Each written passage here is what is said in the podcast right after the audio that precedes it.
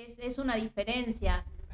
No, y es sorprendente como todo, todo sabe bien, o sea... Sí, queda riquísimo y queda crocante y queda con color. Mira, esta es parte, parte del chiste de la entrevista, es hacerlo en vivo. El estudio de grabación, que todo el mundo sabe que es el living de mi casa.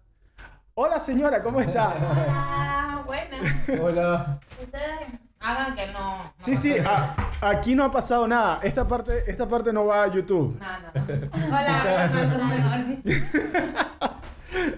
Esta es, esta es la parte del el estudio de grabación eh, oficial de Jorge C. Crawford, también conocido como el living de mi casa. Este, y se ven este tipo de cosas. Eh, antes de arrancar, formalmente, porque normalmente siempre lo hago eh, en, plena, en plena conversación, pero ya que tenemos todo medio distribuido, voy a hacer el pase Smart Gym. La gente que nos está patrocinando, eh, gracias a Smart Gym, el software para gestión de socios en gimnasios que nos está brindando el presupuesto para poder llevar a cabo lo- los programas. Gracias a la gente de Rico Pastelería que nos Mm. regalaron los alfajores que nos vamos a estar comiendo durante el transcurso de la, de, No. Y gracias Natalia, gracias Seba, la pareja super master, aquí le voy a dar los aplausos. este, por decirme que sí. O sea, lo fui a invitar la semana pasada y dije, ¿será que me van a decir que sí? ¿Será que Por no? supuesto, para nosotros es un, Es un honor. un honor, un honor que nos hayas invitado. claro por que sí. Este, siempre te vemos en las redes y yo le decía a Nati, eh, qué increíble cómo está haciendo crecer el CrossFit este muchacho, cómo le da publicidad y, y- y bueno, y se hace conocer el CrossFit gracias a vos, ¿no? Sí, sos el único, creo, bloguero de CrossFit hoy en Uruguay y yo te Sí. vamos para arriba. A mí me gusta, o sea, creo que les comentaba la semana pasada que mi objetivo en, en base a esto, ¿no? El principal es difundir el deporte. Pero el segundo es que otras personas también vean que esto es viable y de que hay, seamos más. Porque yo solo no, no me doy abasto para toda la Sin cosa que duda, pasa. Sin duda. Es que ha crecido CrossFit. Creció bastante. Hay muchos más boxes. Hay más competencias. Hay más gente competitiva en Uruguay que antes eran muchos menos. Quizás en mujeres todavía nos faltan más, pero hay un montón de, de gente competitiva. Entonces está bueno que, que se siga difundiendo. Si no, ¿a dónde vamos? Vamos a mirar a canales argentinos para enterarnos Sí. de algo. Tal cual, tal cual. Y con eso eh, hablam- abramos hablando un poco de historia. Antes, de- antes que nada, o sea, esta es la, la pregunta medio incómoda que uno nunca le tiene que hacer a una mujer, pero Natalia, ¿qué edad? Yo tengo 41, este año cumplo 42. Ok. Sebas, 48 y este año en septiembre, ahora nomás, 49. tenés un nieto, ¿verdad? Tengo una nieta. Dos. Dos nietas. Dos nietas. Dos O sea, el abuelo más fuerte del crossfit uruguayo. es el que hay. Es el más fuerte, es el que hay, es el único. Bueno, no sé, porque por ahí puede haber alguien escondido Ajá. que también tenga, pero nadie sube un video haciendo 140 kilos de clean. O sea, sos el único. Perdón, 140 y. Y cinco, pero está, no. está. ¡Ah! Ya Mamita. alcanza con, con el 40. 145. Hay que verle la cara. Mucho más fuerte que guachito de 20 años que conozco. Pero vamos a, vámonos al principio. ¿Cuántos años practicando CrossFit, Sebastián? Arranqué en febrero del 14. Febrero del 14. Aparecí por allá por el box de MBD. Resulta que llegó a mi hijo a, a, un, a karate. Eh, karate hacía en el segundo piso de MBD. Porque un compañero tenía el dojo ahí. Y me dijo, anda acá a mi dojo, que ahí yo le voy a enseñar karate a tu hijo. Y lo llevé. Y cuando voy subiendo al segundo piso veo a gente haciendo ese deporte raro que nunca lo había visto. Y veo a un compañero que tengo ahora, Tacho, haciendo swimming, crossfit, y cuando hace así para arriba con la kettlebell, le digo, ah, yo tengo que hacer este deporte. Este tipo está todo rayado. Y veo que está contento. colgado en las barras y levantando peso, y digo, está, voy a hablar. Y hablé con Marcel, Con Marcel ¿no? Capó. Un Marcel Capó, uno de los dueños de, de ahí del box. Y le pregunto, eh, ¿este deporte es com-?" Lo primero que le pregunto, porque yo siempre fui competitivo, el blog le pregunto, ¿este deporte hacen competencia? Me dice, sí, Marcel, hacen competencia. Ah, el, ¿cuándo puedo arrancar? Y vení mañana. Era un viernes que fui. Arranqué el sábado. El sábado. Arrancaste un sábado. Un sábado arranqué.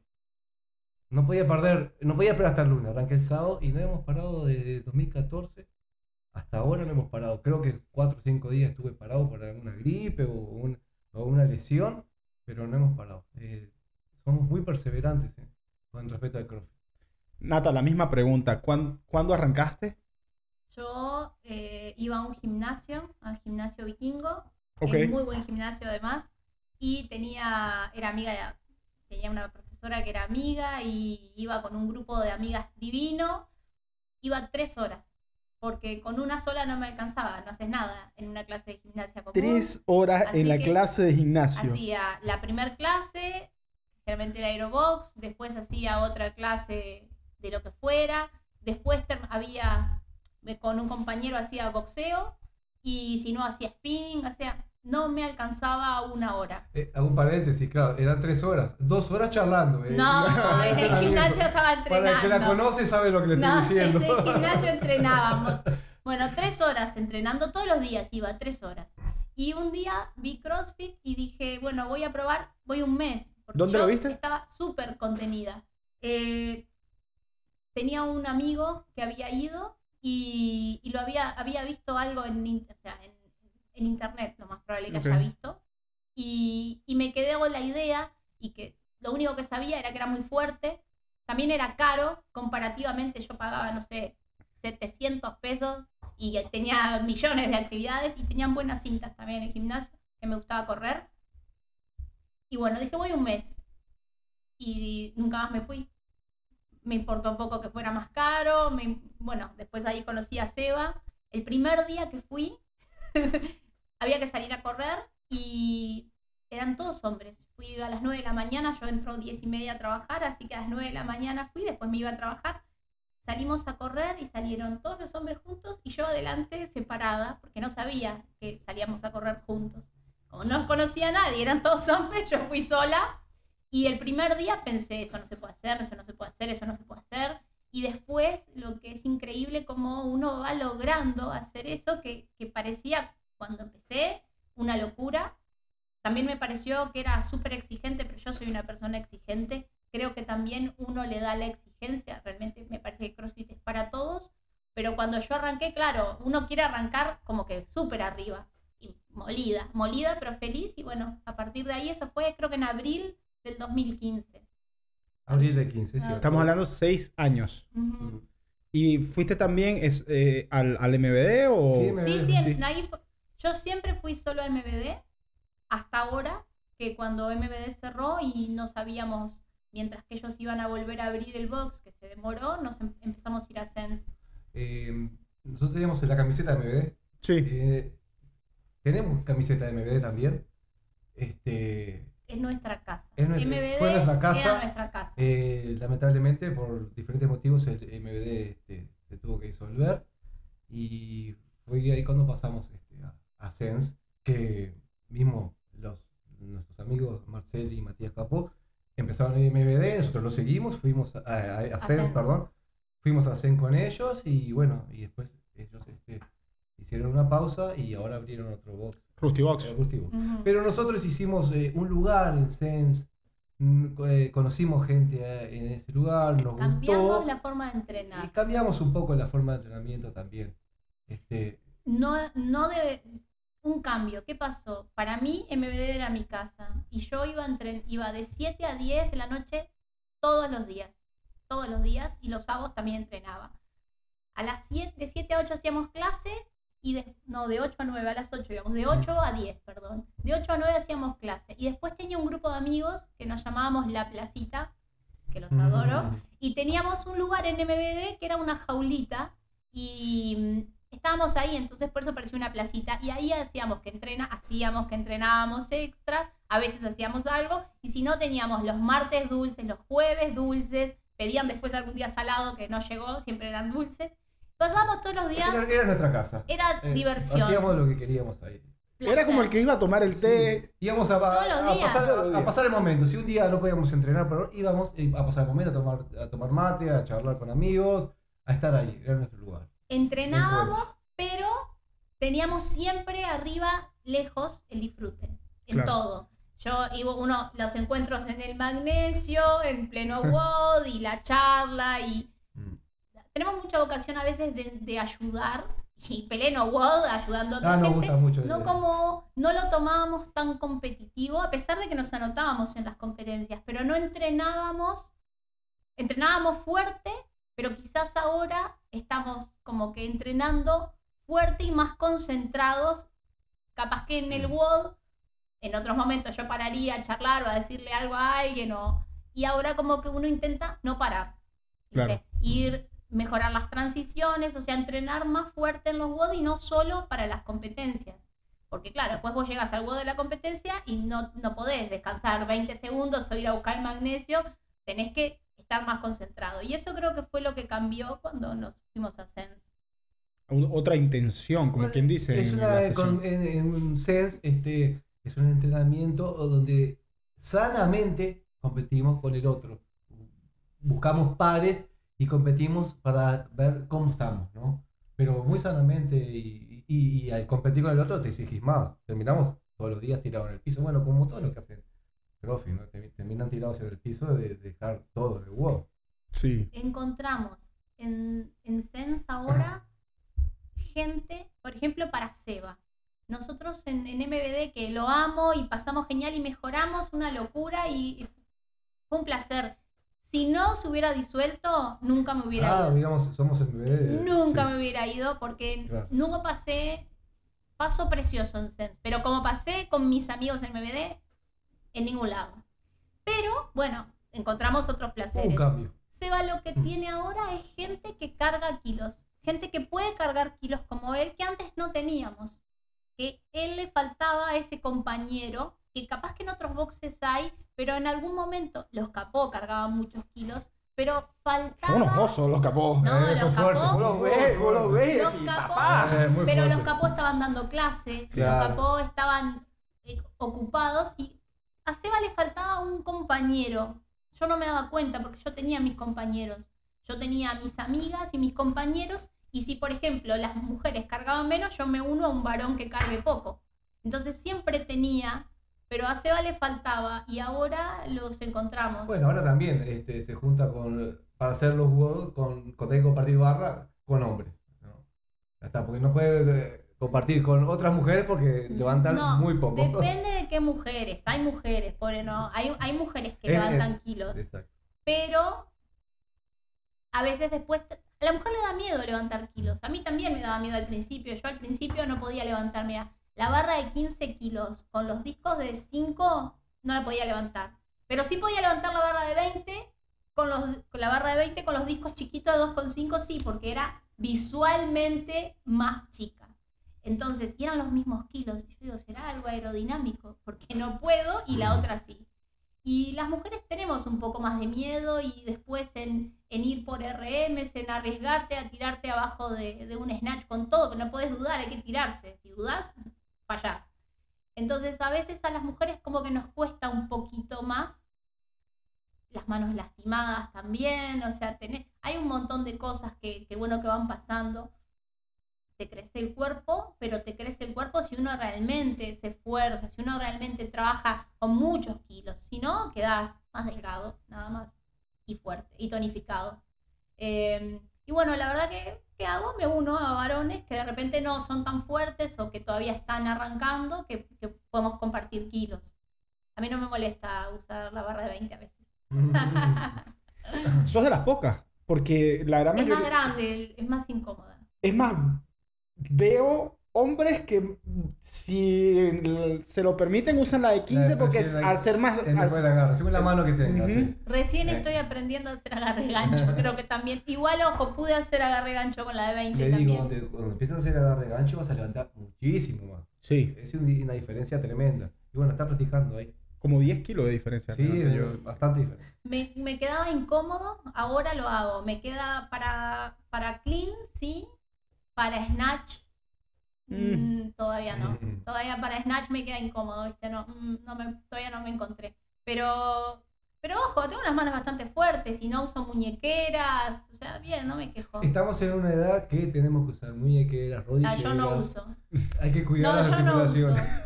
El tema de llegar a los 48 y poder seguir más en el tiempo es cuidarse.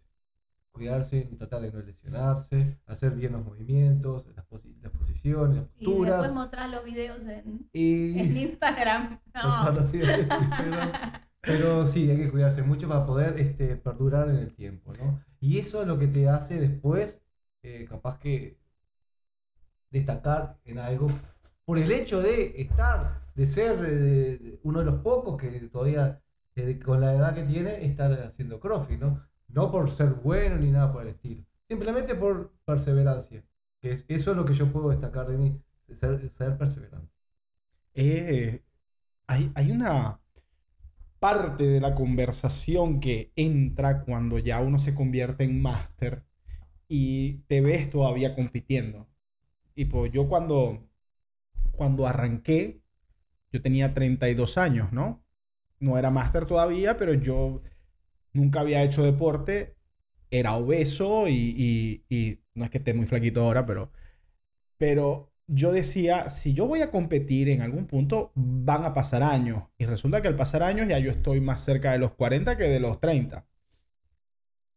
¿Cómo me cuido en la longevidad? ¿Cómo yo manejo las articulaciones? ¿Cómo yo me voy a ir cuidando de si en algún momento algo se, eh, se tuerce, si algo se lesiona?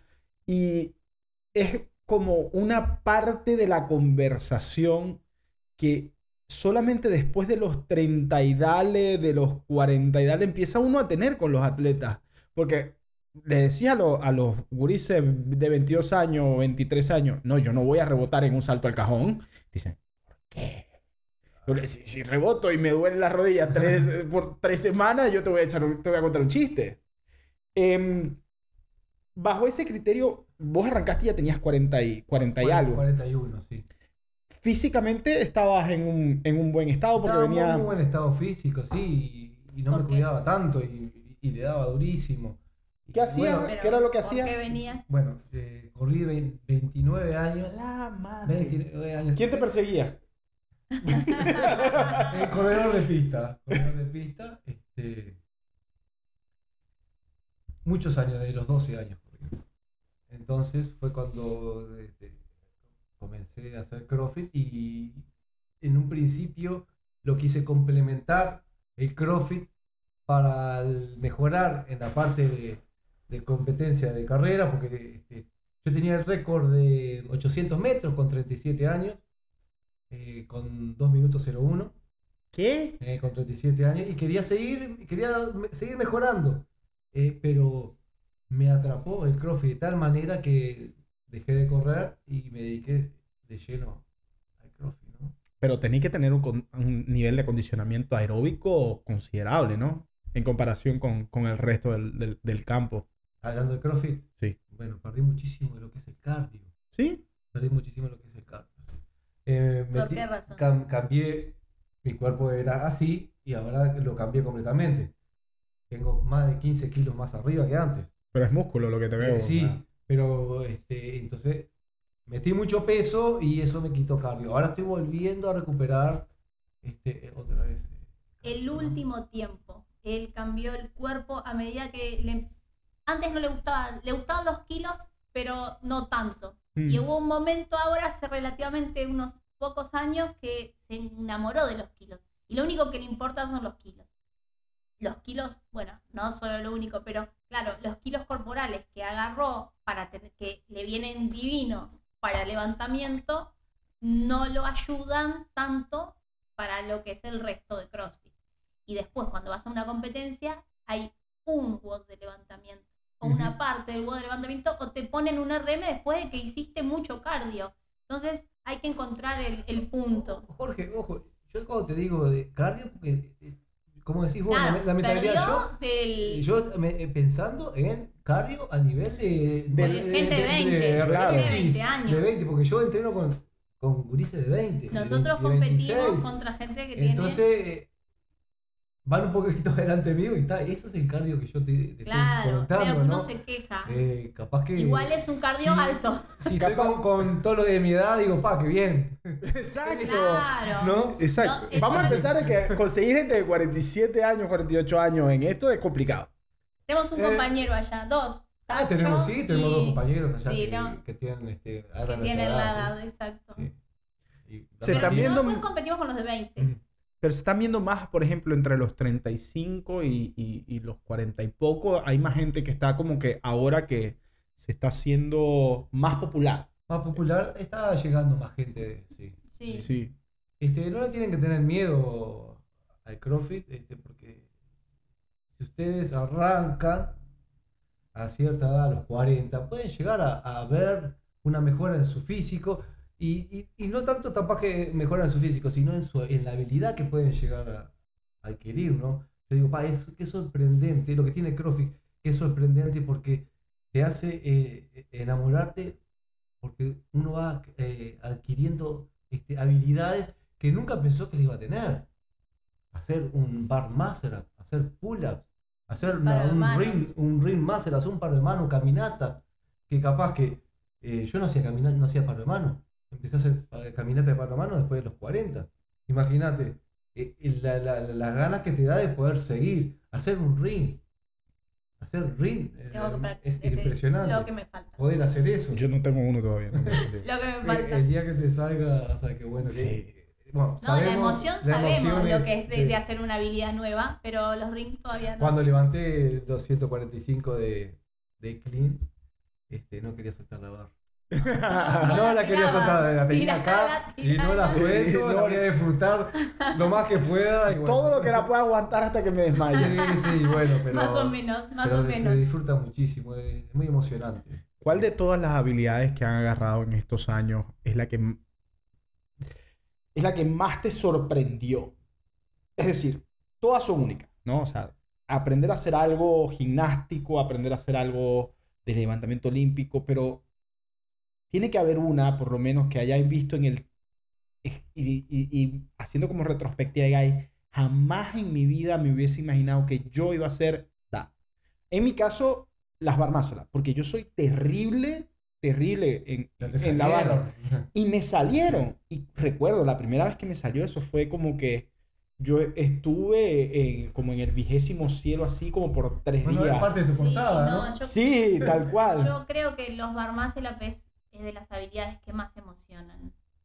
Creo que es levantamiento genera felicidad, pero el bar muscle up, sobre todo para el que le cuesta, porque ¿qué pasa? Hay algunos hombres que tienen mucha fuerza, que capaz que la pueden tirar semi estricta con algo de keeping y suben. Y capaz que, claro, el que le cuesta más a las mujeres, que generalmente tenemos un poco menos de fuerza, y si no viniste de un gimnasio y tenés mucha fuerza en tren superior o estás acostumbrado a hacer pull-ups, creo que el bar muscle up, que- mi habilidad cuando me salga van a ser los ring muscle up. Ese creo que va a ser la felicidad total. Pero sí, cuando subí el primer bar muscle up, ah, es una, y está filmado, y está Mm. filmado, es, es un, para mí fue un placer impresionante. Y lo que cuando me acuerdo de ver gente haciendo keeping y que yo no lo podía hacer y pensé que no lo iba a poder hacer tampoco al principio, que había un doctor Ujú. que hacía un keeping increíble. Keeping, no no, No butterfly, no butterfly, keeping. hacía keeping. Y yo empecé haciendo butterfly porque no me salía el keeping. Mm. No sabía ir para adelante y bajaba siempre, bajaba recto y era más como bajaba el, el, el butterfly. Entonces dije, "Ta, eh, te cansas menos. Es más rápido, voy para... Y bueno, y Pero aprendí se te a hacer... acelera más el ritmo cardíaco, ¿no? Acelera mucho, Aprendí sí, a hacer sí. primero los butterfly que el keeping. Sí. Y después me costó, me costó, me costó hacer keeping. Y después lo tuve que seguir practicando porque para, para los bar muscle up tienes que hacer keeping, por ejemplo. Es una habilidad que no podéis perder nunca. No, la te- no, bueno, los bar muscle up se pierden. Cuando vos los dejás de hacer un tiempo, o en Sí. pandemia, cuando volvés, Sí. es durísimo Yo opino, opino retomarlo. que después que Durísimo Yo opino que después que el cuerpo lo grabó, persona- en personal, ¿no? No, no se pierde. Este, Pero cuesta ah, Queda horrible. grabado, capaz que te puede costar, pero después Ah. que lo grabó es impresionante. Lo mismo los, los rings, lo que más me costó y, y lo, que más me emocionó fue cuando hice mi primer ring master. Impresionante. Estar colgado esa anilla en el aire, poder llegar. Eso fue muy emocionante. Este, el snatch es otro, eh, otro también este, eh, levantamiento que, que me emocionó cuando levanté un, un buen kilaje. Digo, ¿Cuánto está ahí ahorita de Snatch? 90. Ah, Él le- Sí. Pero a él le cuesta más Estamos, los sí, estamos en, en la movilidad. Estamos En la movilidad, trabajando. claro, Empezamos obviamente. a trabajar movilidad este, y eso mejora un poco. Porque va la movilidad, porque tirarlo para arriba no es problema. El tema es la magia de meterte abajo y de poder agarrar. Y, este, y tener Eh, posiciones sólidas en todo Esa es la magia lado. snatch. Eh, ya está. Y es- vuelvo al tema. Llega un punto, yo le, él, él se lo decía a la gente con, lo- con los bar muscle up. Yo no me puedo dar el lujo de hacer un bar muscle up haciendo chicken wing o, o tal. A mí me tiene que salir del librito perfecto o no me sale porque Ajá. Hay mucho más riesgo involucrado. Hago Si, chicken do- wing. si, vos, si, si vos te pones a hacer mucho chicken wing, los hombros no te lo van a aguantar. Intento entrar con los dos brazos, Mm. pero si lo tengo que asegurar para un número corto, o lo hago. Claro, y ahí Lo está, aseguro. ahí está la ventaja competitiva, porque por lo menos lo puedes pelear. Yo eso no lo tengo. Ah, no, vos decís que no puedes ni siquiera pelear porque bueno, te- te- O es- que hacer tres y haces dos bien y el O sale tercero perfecto no. O no sale sale. perfecto, o sale perfecto o no sale. Y a mí me parece que el Snatch tiene mucho de eso, de que, especialmente cuando vaya a, Aquí. altos, ¿no? Altos. La movilidad, las posiciones, la solidez, o sea, mientras más limpio estás, es como que mágicamente los, los pesos van para arriba, los pesos van para arriba, los pesos van para arriba. La técnica, sin dudas la técnica hace la diferencia. El problema es que, claro, uno cuando se da cuenta, cuando se preocupa más por la técnica, cuando llegas a unos kilos que con- de cualquier forma no los puedes subir. Me acuerdo que un, un, un estre- un entrenador de levantamiento nos decía, eh, Facundo, eh, que teníamos el MBD, eh, que el snatch eh, demora 7 años en hacer un snatch bueno. Decente. Dece- decente, decente. Y yo decía, 7 años, eh, yo en, en unos Ujú. meses hago un snatch. Claro, Haces un snatch que tirar la barra para arriba. Pero un snatch decente. eh, por suerte va- vamos, estamos ahí cerca de 7 años en llegamos, estamos a tiempo Eh, todavía. eh, estamos en camino a la decencia. Camino a la decencia. Pero va a salir. No. El- Bueno, el snatch es, es, es muy agra- El snatch es. Si sale. Después que sale es precioso. ¿eh? No me gustaba hasta hace un poco. Ahora me está gustando mucho porque está saliendo Porque bien. está saliendo. Volvamos un poco, un poco para atrás de sus días en MBD. Hablaste de, de que compartiste con, con Facundo, uno de los coaches, pero vos fuiste coach en... en- Fui coach del 2016 al 19. Sí. ¿Cómo llegaste al- a, a la idea de voy a dar clases? Me, me- gustaba ayudar a, los demás compañeros. eh, cuando estábamos haciendo clase, ir y decirle, a- dar un apoyo y todo. Y por supuesto, tener la suerte de tener a, a mi amigo Marcel y, y Matías que, que, me, que me aceptaron para poder ser coach ¿no? en, en su casa. Él tuvo la inquietud de hacer el level 1. El level 1 fue que me ayudó. Déjame que voy a muchísimo. revisar otra cosa aquí. Ah, ya yo necesito, sí, yo necesito asistentes de producción. Poco a poco va Poco a poco. creciendo eso, cuando vayan tres o cuatro ahí atrás, ¿no? Sí, que estén chequeando todo. Y ya que, y ya que me paré y metí un interruptor, vamos a meter un mordisco uno de te acompañamos. No, él tuvo la. Él tuvo la necesidad de hacer el level 1 para él. Sí, era un Ni debe. siquiera sí. tenía Mm. pensado dar clases. Lo querías. Lo, Lo quería. quería hacer, sí, lo hizo sí, para sí. él. Sí, sí. Y luego de que lo Mm. hizo para él, fue que Marcel le dijo que me diera, ¿por qué no daba clases? Pero mm, yo le dije, por esa plata me compré una bicicleta.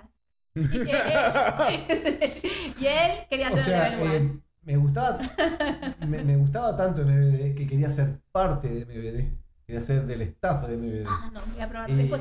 pues me importa. No, porque, porque me voy a ensuciar toda. Este, Dale con fe. Si queréis servilletas, yo te traigo servilletas, te traigo todo. ahora cuando corte la cámara se, se después- lleva. no, tienen una pinta, no saben la pinta que tienen estos alfajores. Mm. Van a estar deliciosos, sin duda. Bueno, Y bueno, y está. Y a partir del 16, este, empecé a dar clases. Por, por supuesto, yo siempre decía, este, es mi, mi, mi, eh, hacer de, de coach es mi hobby. Porque mi, mi, trabajo fuerte este, está en, en Conaprole, ¿no? Yo salía de trabajar y bueno, y daba algunas clases. Y también eso me cansaba. Y después entrenaba. ¿cuántas horas de clases dabas diarias? Los sábados daba, todo el sábado era para mí. eh, cinco horas.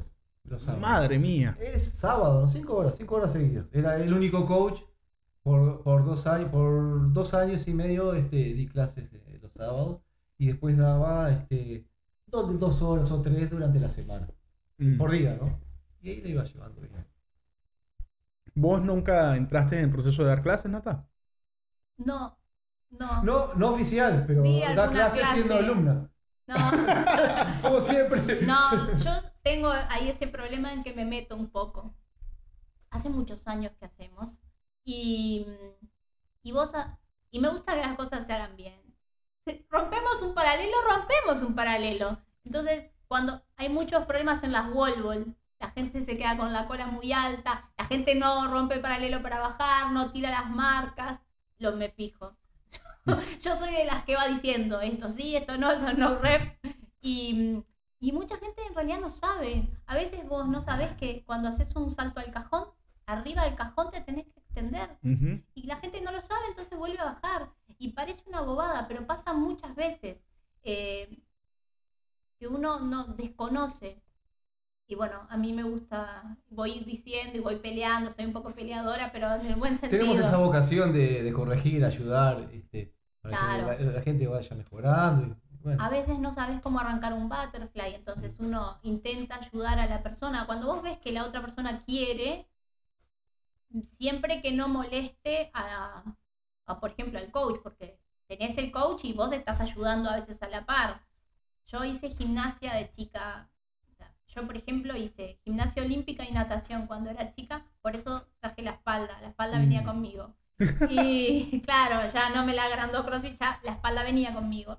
Y mm, entonces me, me gusta pila ayudar. El paro de manos para mucha gente es una habilidad que es difícil, les da miedo Da ponerse miedo. de cabeza. Si vos no lo hiciste en toda la vida, a mí es algo que me encanta, amo hacer paros de manos.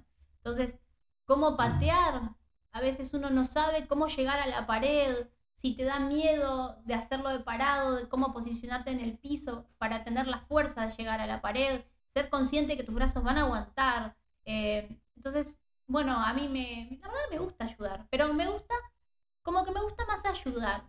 Que dar la clase estructurada como tal. He, da- he dado alguna clase, pero sobre todo para ayudar de repente cuando ellos Alguna- fueron a los Alguna outfits. clase de apoyo, sí, eh, y bueno, así Marcelo Matías no tenían que dar la clase o no la tenían Cuando que dar y teníamos que hacer los WOD de clasificación, este, y Marcelo, Matías tenían que, que hacer el WOD, bueno, Nati, vení, da, dame. Claro, Y puedo ta, no dar las problema. clases, o sea, sin dudas que uno puede ayudar, pero, pero no me ha, no, no lo he hecho.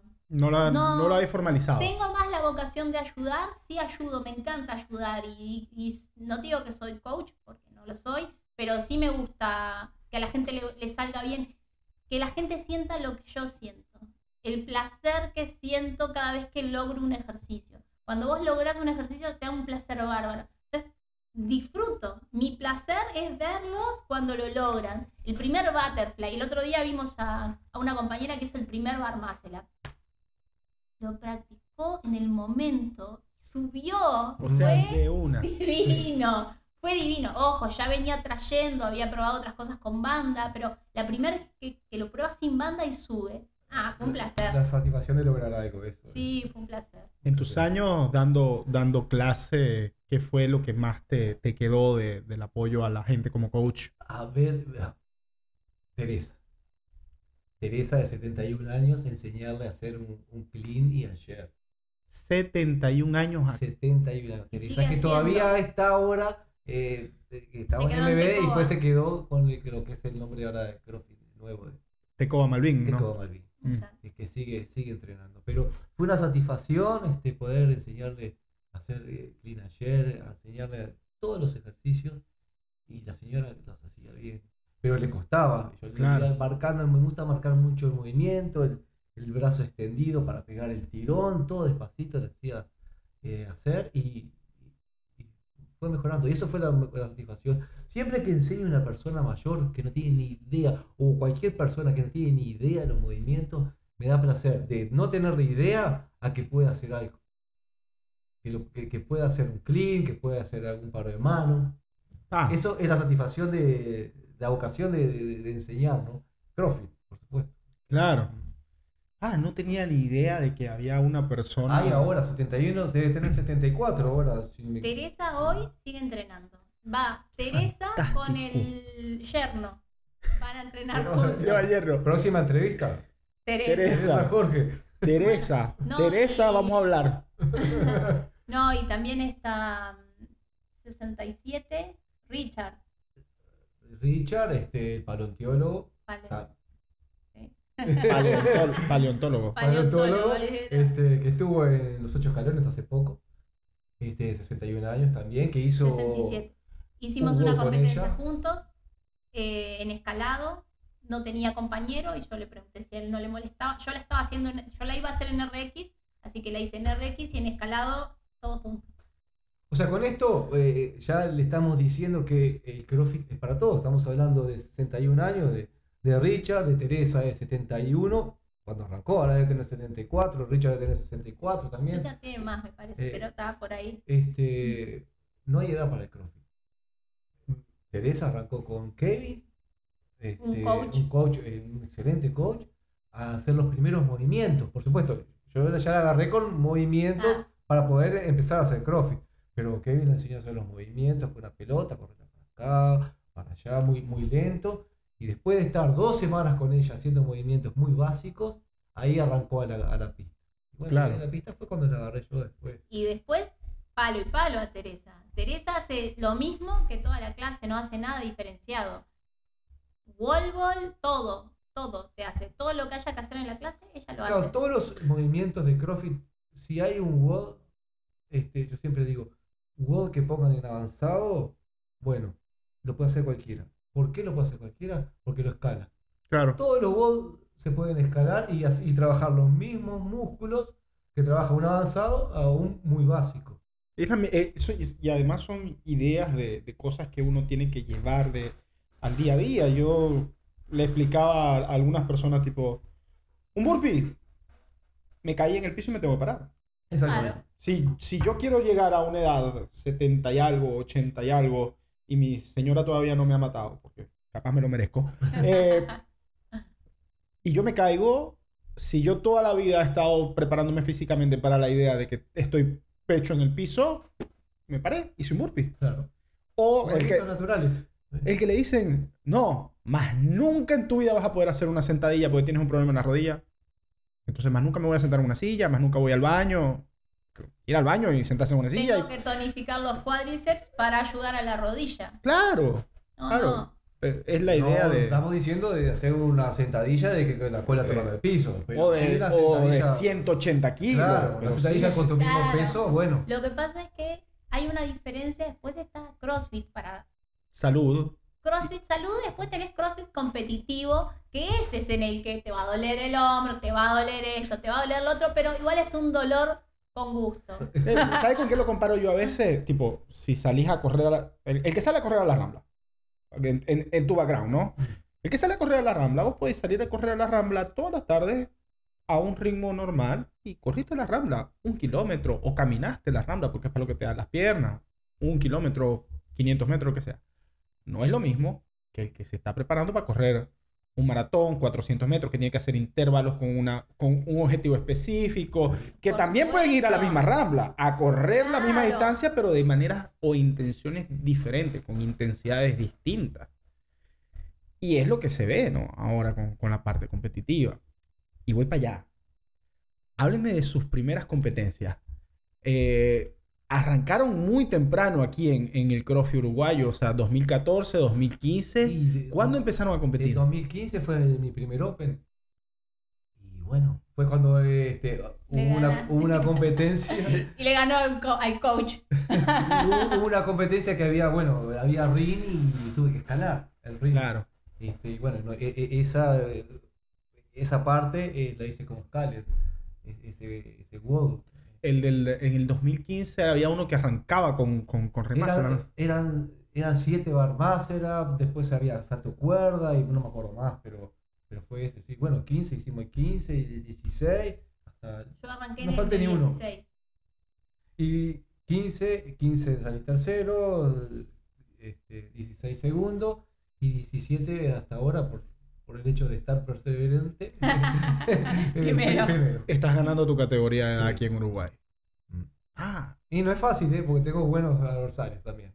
Sí, me imagino. Sí. Estás, estás con, con, con los capó también, están en más. No, capaz son jóvenes, son ¿Sí? jóvenes, sí. Yo... Ma- Marcel tiene 37, tendrá Marcel ahora. tiene 37 y capó... Yo creía que Matías tenía sí. 41 por ahí, 40, 41. Cuaren- No, Marcel- 42 tiene Mar- Matías. Marcel es el ma- Marcel un año que se anotaron para ir a Southfield en Master no se pudo anotar porque no era Master. 2019. Lo sufrió horrible. 2018 fue que no se pudo anotar, 2019 sí. Sufrió horrible y, y después, claro, el, fueron con, tenían el comodín. Marcel recién había llegado a Master, entonces era fuerte, tenía mucho aire. Sí, fue muy emocionante que nos hayan llamado para que cuando nos llamaron, que, que habíamos clasificado, digo, "Ah, bueno, no podemos perder esta oportunidad. En el 2019 fue eso, sí. 2019 y bueno, fuimos.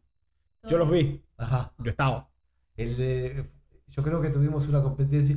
Gracias a que salimos último en esa competencia, En, en Tuvimos- ese WOD, fue muy emocionante, porque estaban En todos los máster, en ese WOD, todos los máster alentándonos en el Sí. peso muerto a, a Marcel y a mí, porque justo éramos los que terminábamos esa parte, y vamos, muy lindo. Y corrieron todos al, al podio, terminabas corriendo y subir un podio, bueno, Sí, terminamos, cor- fuimos corriendo y subieron todos los, los. Masters subieron. La, la categoría Masters tiene otra cosa que no tienen las otras categorías. Es competitiva, pero tiene mucha unión. Las otras competencias, o sea, las otras categorías tienen mucha pelea por ganar, por ganarle al otro. Y el máster está agradecido de estar. Disfruta desde que llega a la pista, están atrás de la pista y ya están disfrutando. Y después van y capaz que te fue bien o te fue mal, pero siempre es un placer.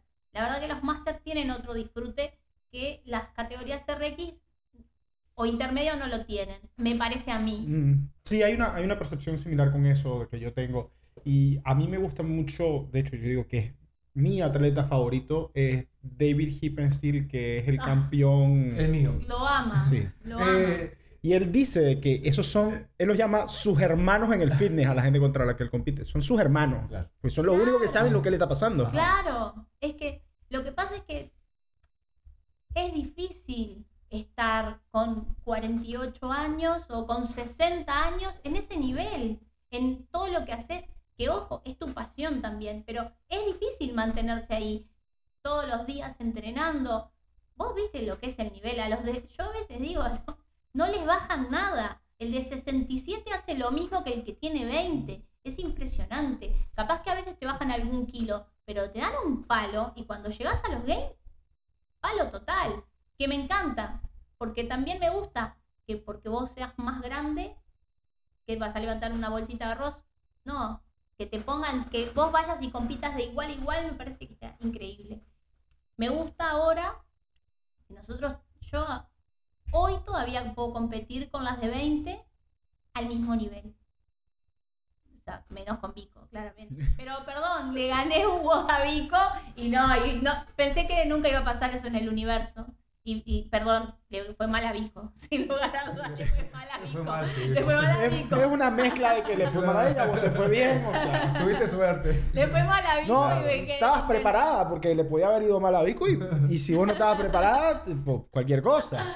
Pero estabas No, preparada. Estaba preparada, en ese WOD estaba preparada y, y bueno, y, y eso es tan bobo, pero genera felicidad. Que tenés a la mejor atleta de Uruguay y uno le pudo, está ahí en la vuelta molestando y todavía en algún momento uno pudo dar el zarpazo y le ganó, no, no, da igual, eso fue increíble. La verdad que no, no, no lo esperaba. No, no pero le fue mal a ella. Hay muchos WOD en los que le gano a alguna y digo, pa, pero le fue mal. O sea, no es que me fue bien a mí, la verdad que a la otra le tiene que haber ido mal.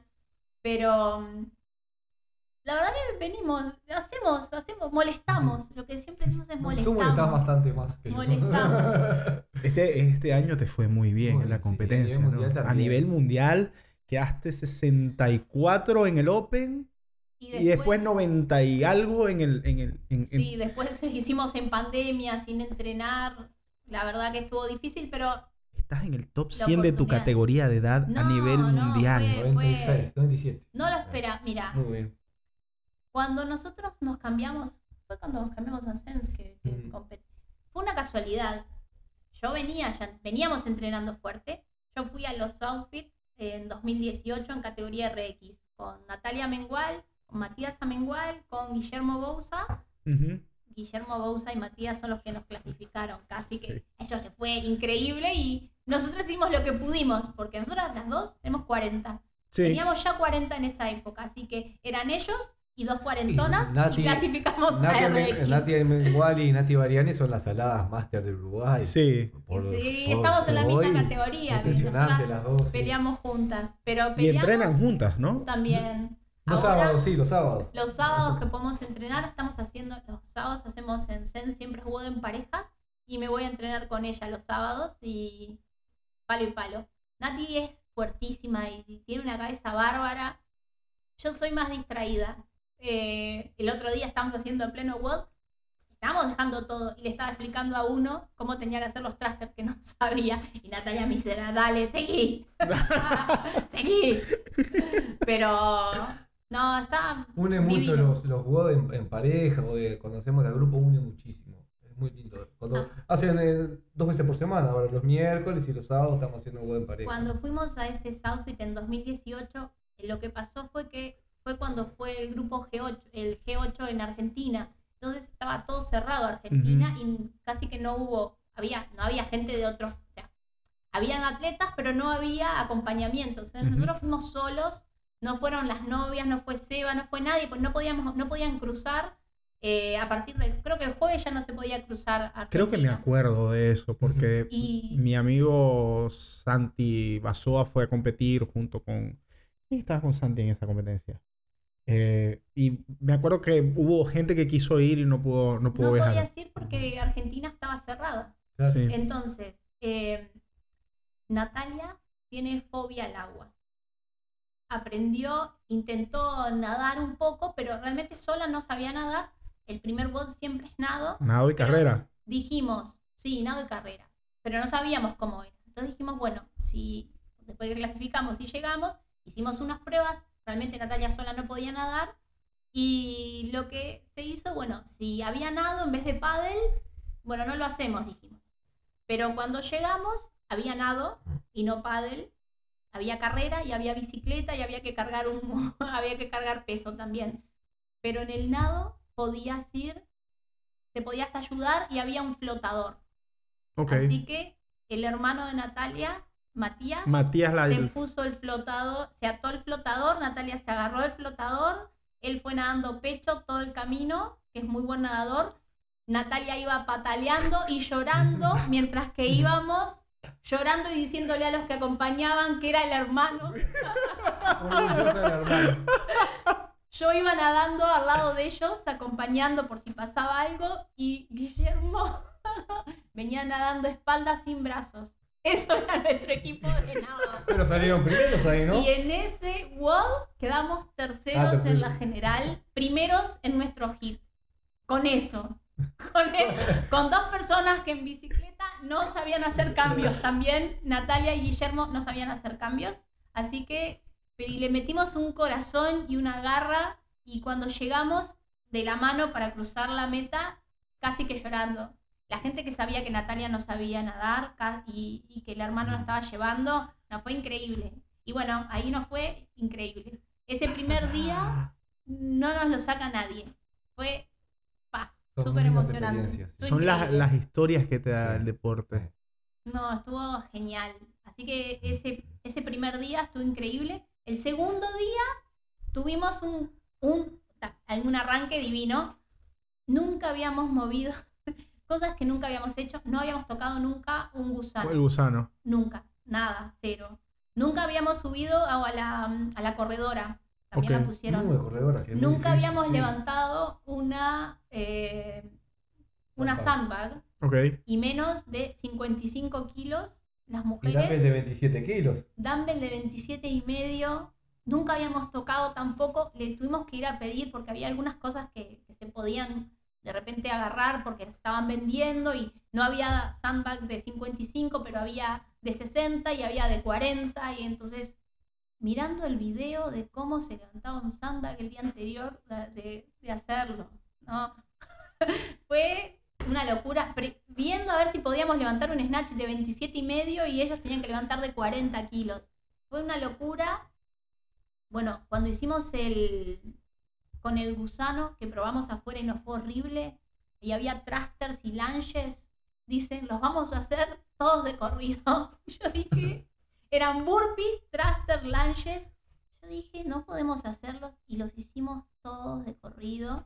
Y cuando volvíamos, yo estaba en, en la parte de adelante, que es en el primero, o sea, el último y el primero de Sí, mujer, sí, que sí. es el más pesado. Y cuando estábamos llegando, se me cae la rodilla, no me puedo levantar. Me cambian al otro lugar, dos pasos faltaban. Y vamos a hacer las burpees y yo, la verdad que no sé, me deshidraté, no sé qué fue, pero no podía ir. Íbamos primeros en el hit y yo quedé tarada. Matías Amengual me pega para que yo reaccione y yo me caigo al piso. Bueno, pero al final logramos hacer las burpees y quedamos segundos. Así que el primer día habíamos hecho tercer lugar, después habíamos hecho segundo lugar y de repente íbamos primero. Después nos fueron cayendo los body, nos Sí, fueron claro. pegando y quedamos creo que décimos.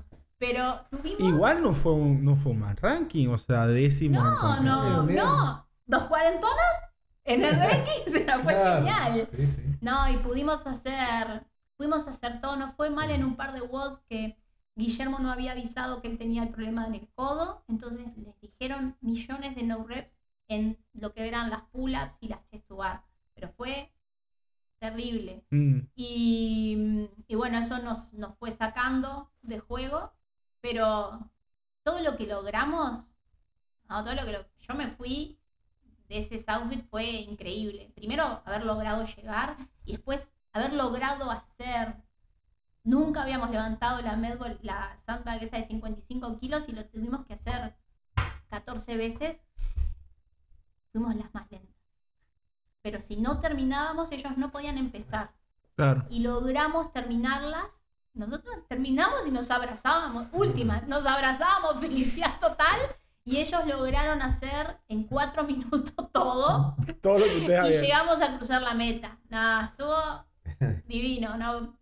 Vivencias increíbles de las competencias eh, y después, en realidad, los Open, desde el primer Open que hice, que no sabía hacer nada, nada, 17, ¿no? 16. 2016 no sabía hacer nada y la esposa de, Ma- de Matías Capó me convenció y me dijo hacemos RX. No importa, porque el RX hace una rep y le gana al Scaled. Así que hacemos todo RX. Y le digo, bueno, pero mira que no sé hacer un chest to bar, no, no sabía si podía cargar 35 kilos y ese día me rompí todas las manos, todas, todas, pero hice 24 chest to bar y nadie en el mundo estaba más feliz que yo y tenía las manos que no podía, no me las quería lavar. Me pusieron agua oxigenada, me mintieron, me dijeron que no ardía. Y, y no había nadie más feliz que yo. Con las manos peladas, pero. Agua oxigenada. Sí, no, no arde, me- no. Pero bueno, no sabes lo que eran. Mi hermana cuando me las vio se puso a llorar. estaban muy mal, estaban muy mal. Esas son las cosas que la gente que no hace, no hace CrossFit te ve y te dice, No, se te estás loco". Estás loco. Mi familia me dice, no hagas, no levantes, ya estás grande, sos muy baja para estar tan musculosa. Eh, y además de que ya estoy vieja, ya estás grande Natalia, todo lo que me van diciendo, pero ¿sabes qué? Después muestran los videitos de lo que logra hacer la hija. Mirá, Bueno, levantó eh, 120 kilos. Con decirte que el padre, este, un día estaba con unos compañeros de trabajo, este, o unos clientes, porque te- atiende una televertería, y mostraba a la hija con una cuerda trayendo un camión, camión. cuando hicimos el Strong, Ma- el Strong Fit con, con Gaitasov. Sí. Sí. Hicimos el, el Strong, Strong Fit. Había Strongman y Strong Ahí Fit. está. Ahí en el. Eso fue en el puerto, ¿no? Una cosa así. No, No, hizo una en- en competencia la calle, Cerca de la Federación de cerca de la Pesas. federación. Sí. Y bueno, y había que traer un camión con una cuerda. Y ahí estaba ella trayendo el camión con la cuerda. Y mi padre después mostrándolo. O sea, se o sea, quejan, pero después después se sienten orgullosos. orgullosos. Sí. Sí. mi madre también que me pasa diciendo, Natalia, no hagas esto, Natalia, no hagas lo otro, no, Natalia, no subas más.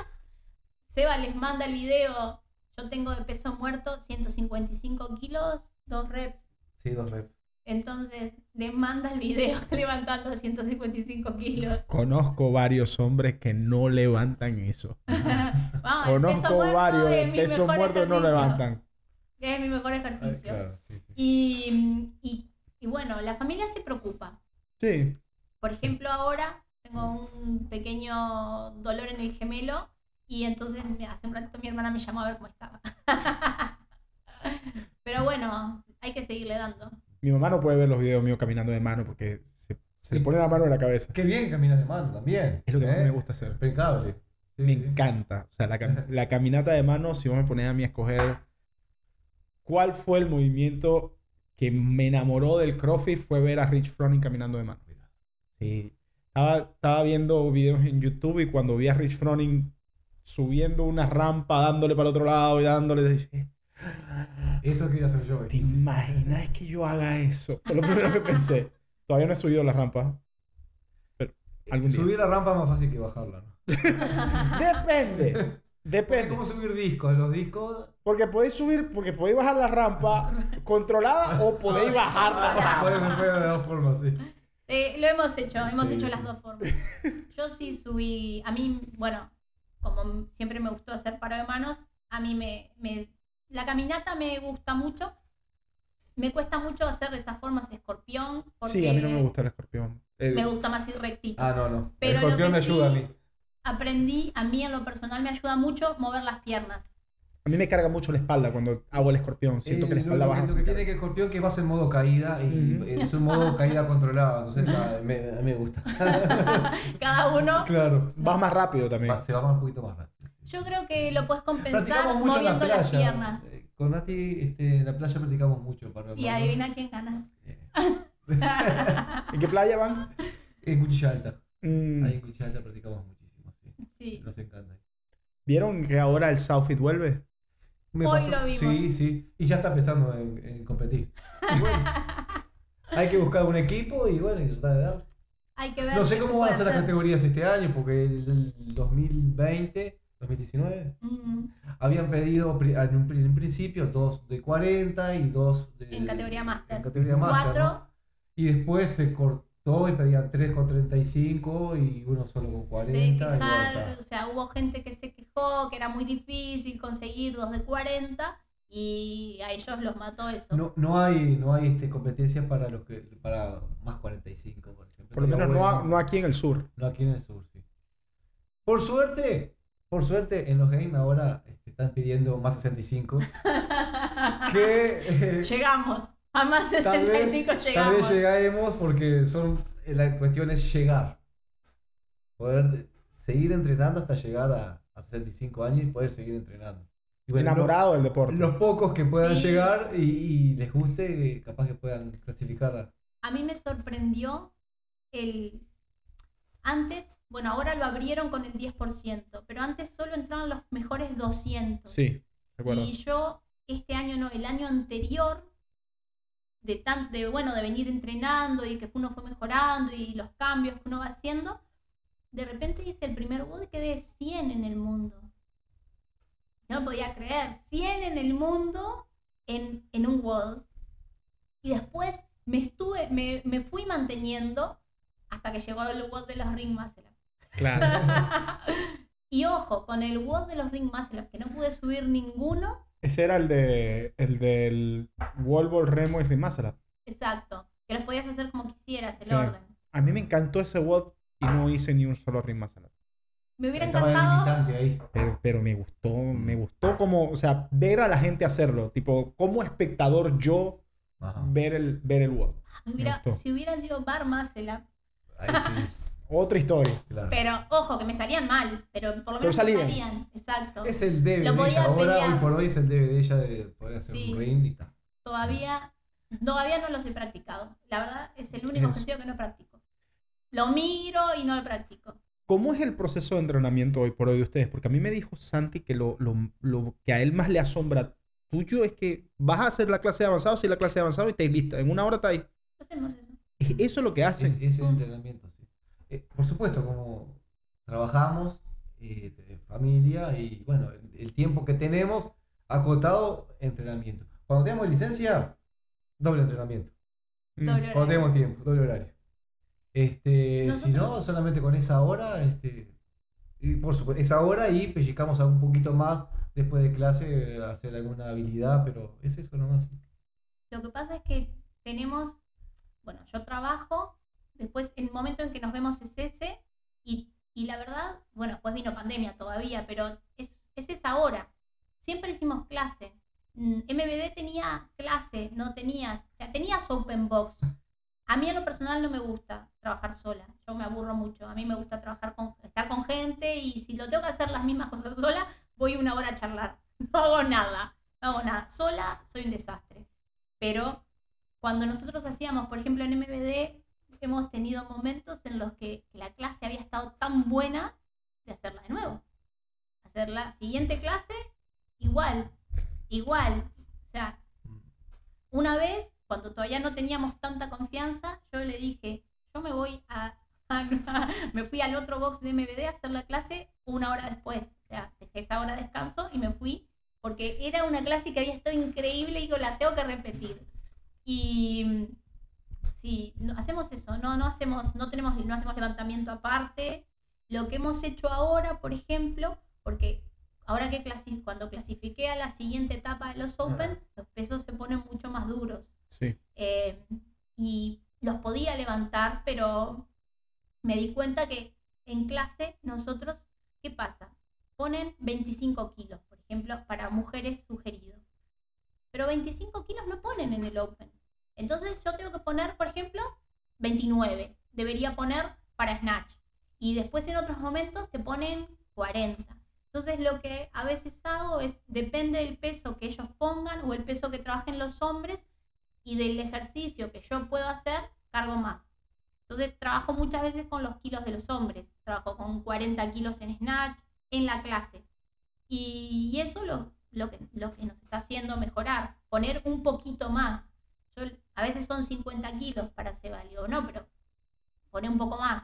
La otra vez eran 60 Yo y yo, él digo- puso 80 Claro, y yo yo digo, puse 60. Claro, ella hace con las dumbbells la hace con 15. Digo, estás robando, no puedes hacer con 15. Sí, claro, así gana Claro, cualquiera. claro. Es el peso de ella. Claro. Entonces me dice, bueno, está, si vos pones 30, yo pongo 22 y medio. Y bueno, es la forma también de, de incentivarnos entre los dos, ¿no? Intentamos, Aumentar el peso. claro, las dumbbell usamos también. La de 15 la uso muy poco. La de Sí. 15 para ella no es nada. Es- No es un nada. Por suerte, por suerte. Afortunadamente. Sí.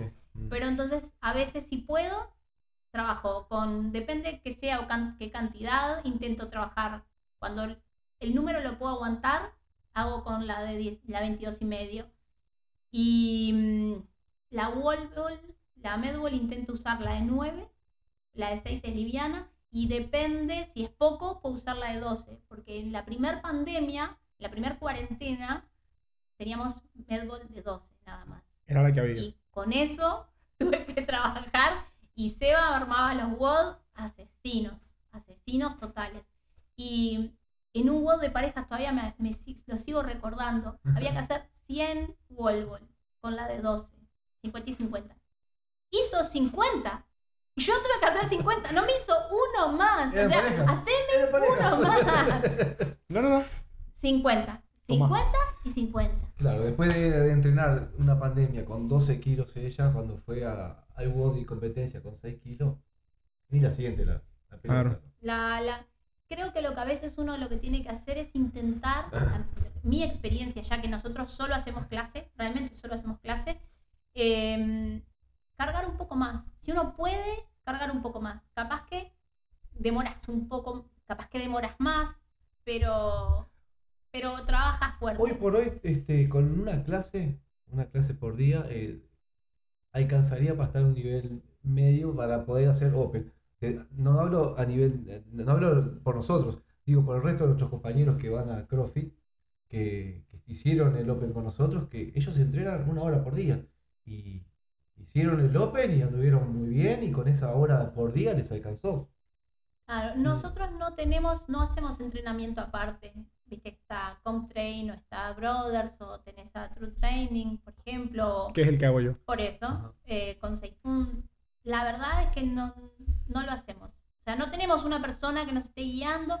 Al principio, cuando llegamos a Sense, íbamos a hacer eh, un poco un extra. Siempre teníamos un extra, o Santi nos preparaba un, un poquito más en la mañana Mm. cuando íbamos temprano.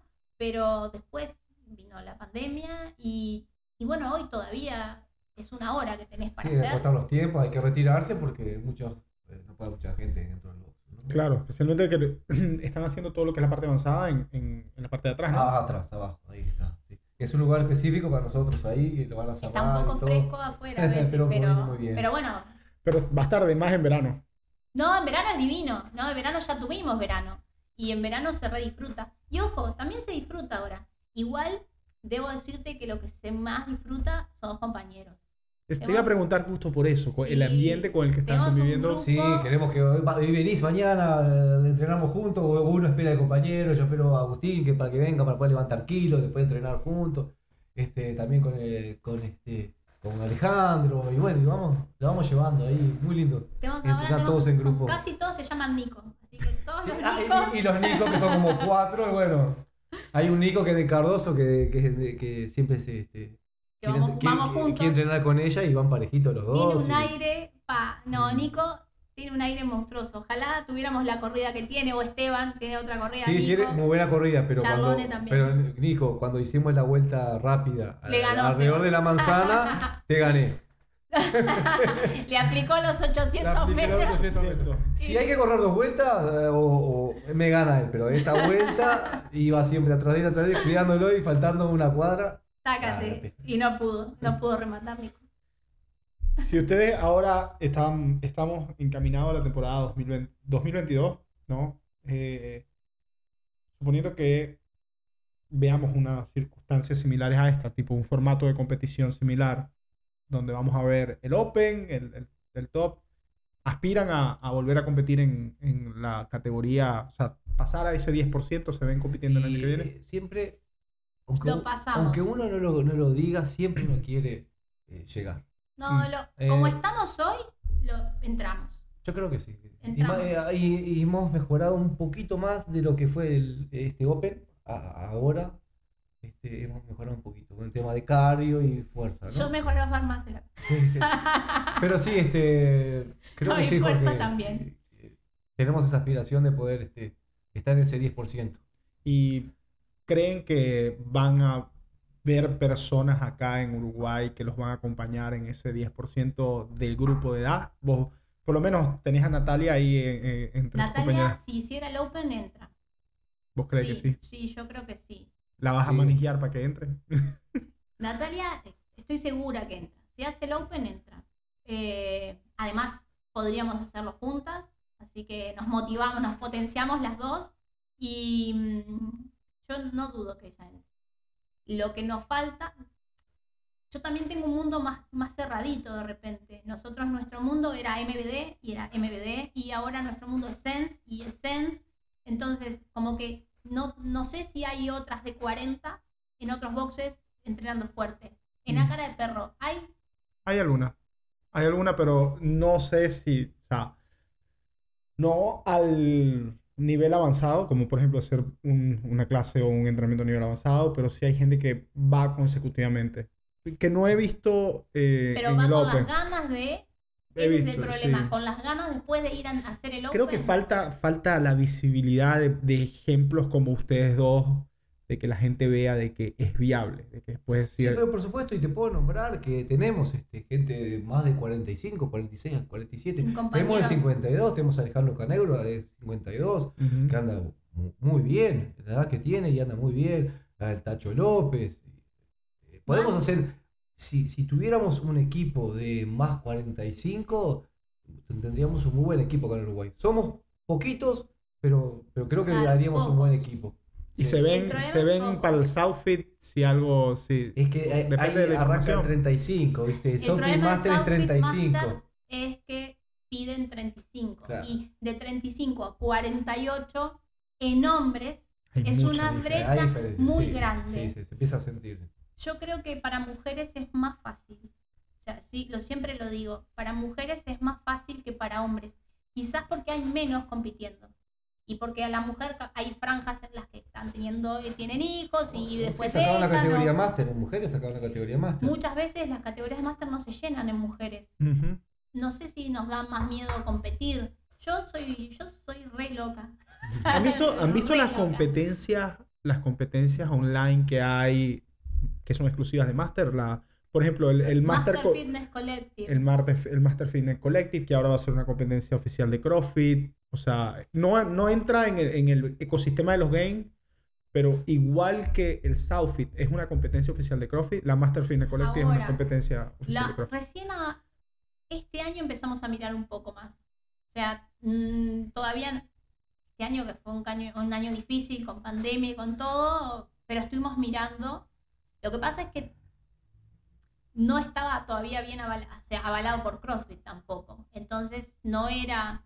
La verdad que lo que uno, creo que si hace CrossFit, lo que a uno le gustaría es, desde que nos conocemos, decimos, bueno, a más 60 llegamos y ahora nos habilitaron más 65. Eh, si a más que 60 no haya más- llegamos. cuando haya más 70 y dijimos, está, esta sí, la nuestra. No, Pero no, bueno. yo no sé, a mí me sorprendió haber llegado a la instancia, a esta instancia, pero ayudó el 10%. Pero si no hubiera sido un 10% y hubiera sido como el año anterior, las mejores 200, este año entraba. También entraba, Entonces, claro. entraba. Eso fue lo que más me sorprendió. Y el año anterior, que casi que, que venía bien, de casualidad y casi dentro, eh, al final, sin un ring muscle up, quedé 2.70. Entonces, estuve ahí, estaba ahí, eh, no me quedé muy lejos. Cuando pase a la otra categoría, ahí va a haber la gran diferencia. de- vamos a ver qué pasa, Ahí va a ser la gran diferencia. Porque del puesto, ahora sí. yo me sigo separando de 40 y Yo- las que tenían Bien. 39 tre- se están arrimando. Sí. Hay que ver más 45, no sé, no sé. Ojalá, ojalá se pueda. Y en mi caso yo estoy Seguimos saliendo de la categoría ya, ya tengo, Ya claro. 45. Y se empieza la diferencia ahí. Sí. Y bueno, cuando arranque la categoría de 49 a 50, ahí pienso que voy a entrar mejor en ese 10%, ¿no? Este, creo que no, no recuerdo si fue Ben Bergeron o si fue Maxel Hash, el de Training Tinta, en lo, en lo que decían que a los grupos de máster ellos tratan de hacer a la gente que tiene en verdad aspiraciones competitivas de ir a los, a, a los CrossFit Games. Y dicen, son los dos primeros años de tu grupo de edad, es donde apuntamos a entrar en ese grupo de edad en los games, y los otros tres preparándote para el Para el siguiente sí, siguiente. tal cual. Sí, no lo sí. dudo, no lo dudo. Eso sí. Pasa que lo nuestro es un nos gustaría, pero Claro. tampoco es un entrenamiento para decir lo Eh, Voy te a fijas en una romperla. meta. Te fijas en una meta, tampoco la sufrís tanto. Te fijas en una meta, me gustaría llegar ahí. Pero después, bueno, vamos disfrutando el camino. Ese disfrute es el camino de estar. Es lo que te va dejando las historias, ¿no? Eso, es lo- eso es lo, lo más bueno, Lo- lo lindo. el lo nuestro está, el disfrute está siempre arriba. O sea, siempre arriba. Y yo, por ejemplo, yo soy, voy a repetir que soy repeleadora, y con los de 20 que peleamos, el otro día les gané a todos, les gané a todos. y había bar más, pero eran solo cuatro. Y, Pero bien. y estaba lesionada, ojo. Y con el peso, 25 kilos. Piso- Los pesos del pizarrón, en vez de poner más kilos, si hubiera estado sana, hubiera ido con 40 a esforzarme a llegar. Pero como estaba lesionada y tenía que cuidar el gemelo, usé el peso 25 kilos. Entonces con 25 kilos le gané a todos. Y después los peleaba, ¡ajá! claro. Y, pero es eso, Nos. Disfrutamos, claro. Vamos todos los días contentos a entrenar. Entrenamos de lunes a viernes. Los jueves es el día que se supone que es rest, pero nosotros generalmente, salvo hoy, vamos a entrenar igual. y los sábados yo entreno y se va cuando puede por el trabajo. Si no, yo también voy a entrenar los sábados. O sea, voy de lunes a sábados todos los días. Y para nosotros es el placer del día. Es un disfrute y superación personal. ah, Más allá de eso. El nivel de competición no, no- no- no importa. El, el tema es superarse cada vez más uno, ¿no? Y eso es lo que... Lo y, que y eso te va llevando a diferentes lugares. Claro. Me supero y llego a donde pueda llegar. Y ya está. Este, si no es muy estresante también el tema competitivo, también muy, cuando, cuando tenemos un Open una competencia, está el nivel de estrés ahí. Eh, disfrutás el entrenamiento, el entrenamiento y llega la competencia y te estresás. Eso, esas que siempre eran cinco semanas, bueno, tres semanas de estrés porque estás compitiendo todos los días porque volvés a repetir el WOD tres o cuatro veces. Y bueno, y eso son semanas de, realmente de estrés y sufrimiento. Y después viene de vuelta el disfrute de entrenar el día a día, ¿no? Claro. Y eso, si bien decimos tres o cinco semanas, tres o cinco semanas de un año entero. Estamos hablando de que el resto son 47 semanas donde, Claro. Se disfrute donde pasadito. claro. donde No. tenía que poner el ojo de verdad. Y bueno, lo que está faltando, eh, si era No por la alcanza. pandemia, pero lo que está faltando ahora en, a nivel de, de Uruguay es alguna competencia cortita, como bueno, la última que tuvimos fue la de, que tú este, estuviste participando en el American Watch. Challenge. Que nos preparamos muchísimo cuando era para marzo, que se suspendió por la pandemia y bueno, después cambió el modo de, de hacerse la competencia, pero estaría bueno que, que tú organizaras Nos una. gustan más presenciales. presenciales. Sí, la gente, la gente con la que... Ahora sí voy a comer. Dale con fuerza. Eh, Este, la gente que, que conozco, por ejemplo, Diego de Plur- de Plura- eh, del Plural CrossFit me dijo de que ellos estaban apuntando a hacer algo presencial ya cuando se levantaran un poco más las restricciones. Eh, se hizo una competencia presencial hace poco, el, Rico Pastelería. No tenés ni idea, no tenés ni idea. Probalo, probalo. Mm, está- no, increíble. Te explota así la cabeza. Mm. Em, la gente de Plur me habló de que querían hacer algo múltiples días. Eh, ahora se acaba de hacer la de Mija la- para recaudar fondos para Mijail Pedrini. Se ¿Pero hizo- fue en instinto? ¿O No, era había- abierto, era abierto. El que quisiera. Nosotros No, no, no, yo no no, nos enteramos. enteramos. No nos enteramos, sí. Instinto lo puso en las redes, yo no lo vi. Yo lo puse. No lo vi. No, no fue, entonces no.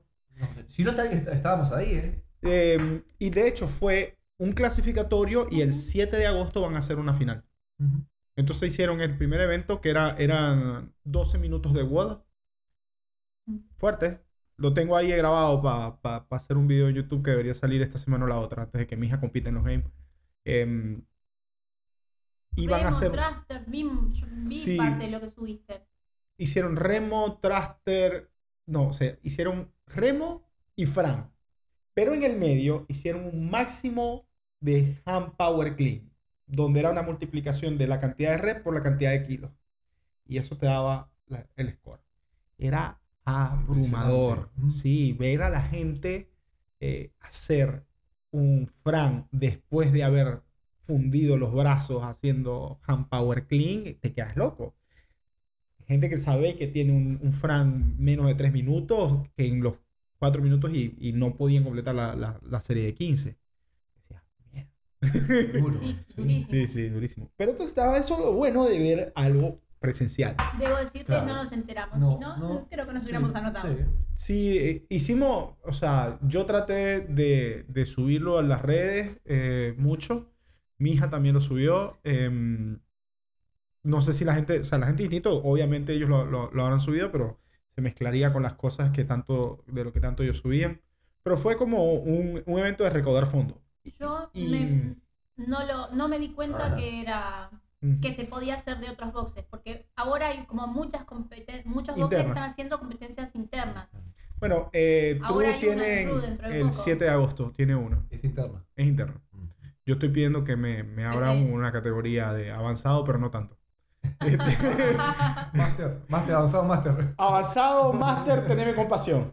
Pero vamos a, vamos pero a ver si Gonza, si, ¿qué, qué, qué opina de eso, Gonza? bueno, no tiene compasión generalmente haciendo los bodas, así que Gonza creo no tiene compasión. Bueno, si nos invita, estamos ahí. El comandante no tiene compasión. No. No, no. este, y se, y se, se ve venir. De que yo organice una, yo lo veo muy difícil porque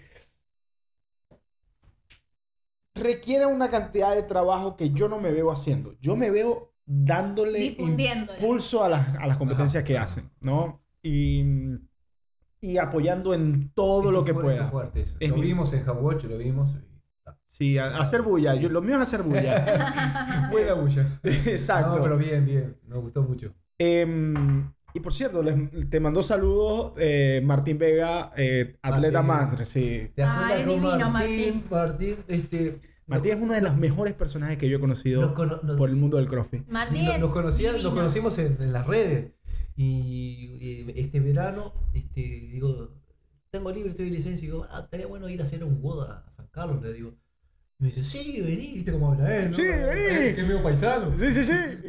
Y venite para acá y fuimos y lo matamos. Bueno, Martín, y lo matamos. lo matamos porque. Se armó el WOD.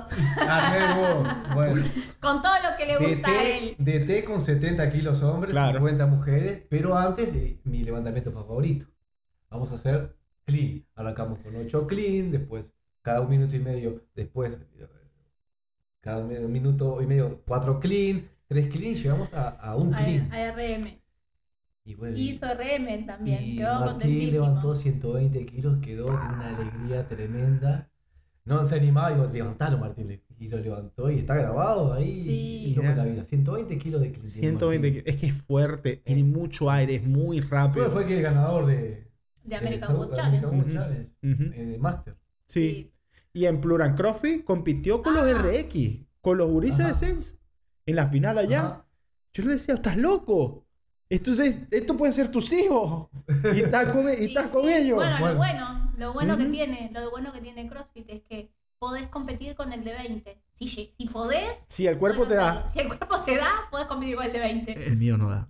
El mío no da. Yo fui en la categoría Master que es segundo. O sea, esa vez. Ah, Eh, es. Mm. Entre los viejos. Este, igual el, eh, eh, fue, lindo, ¿no? Porque a, a pesar de que tuvo su parte de, de Open Online y, y- y la final, en el grupo de Master eh, habíamos gente de, de edades muy diversas. Yo era uno de los más jóvenes y tengo 37 años. Ajá. O sea, 37 para Bueno, cumplir está ahora. buenísimo eso. Ujú. El- Mm. está bueno por un lado y por otro lado vuelve a ser un problema. Porque el máster de 35 no es el mismo que el de 45. No es. No, no. No es. A Esos 10 años Para algo están las categorías, ¿no? Sí. Y por eso Sí. ahora hay algunas, cate- hay- algunas competencias que hacen más 40 también. Más 45 Sí, la generalmente TAM, no. por ejemplo. Pero Sí, la. TAM, por ejemplo, hace más 40. Porque hay un momento en el que Seba realmente no puede con uno de 35. Con el que recién llegó, que recién es máster nuevito, y que tiene 5 años entrenando No, y que no, tiene y- un acondicionamiento. Tienen, un cardio impresionante. O sea, capaz que podés con algunos, pero realmente hay mucha, sigue habiendo diferencia. A pesar de que está bueno porque es máster y no tenés que competir contra el de 20, contra el de 20 capaz que no podés, seguro, y contra el de 35 capaz que tenés más chances, pero a veces igual te falta. Por eso está bueno los games que realmente hayan tantas categorías de máster. Y en estas que se están viendo ahora, la- por ejemplo, eh, la Master Fitness Collective, eh, la Legends, de Master Legends, es otra Ah, grande que, sí. que se hace en Europa.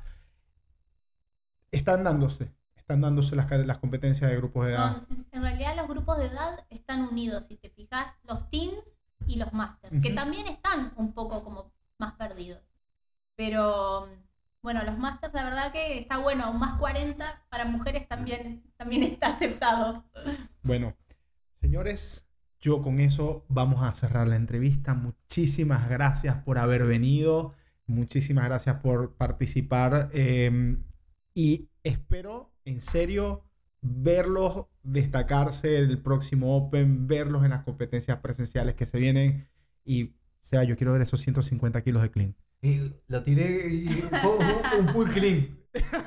Pero eh, Lo estuvieron tiene ahí, lo estuvieron tiene ahí, lo tiene ahí. Pero bueno, vamos a ver. Eso, Sale. eso, eso está Eh, cerca. Lo, lo voy a filmar y lo, lo voy a, lo voy a subir a las redes, sí, claro. Seguro que sí. Muchas gracias por habernos invitado, Jorge. La Gracias. verdad, un placer estar acá contigo. Sí. Siempre, siempre la cámara del programa está abierta para ustedes. Señores, con eso me despido hasta la próxima. Chao, chao. Chao, chao. Chao.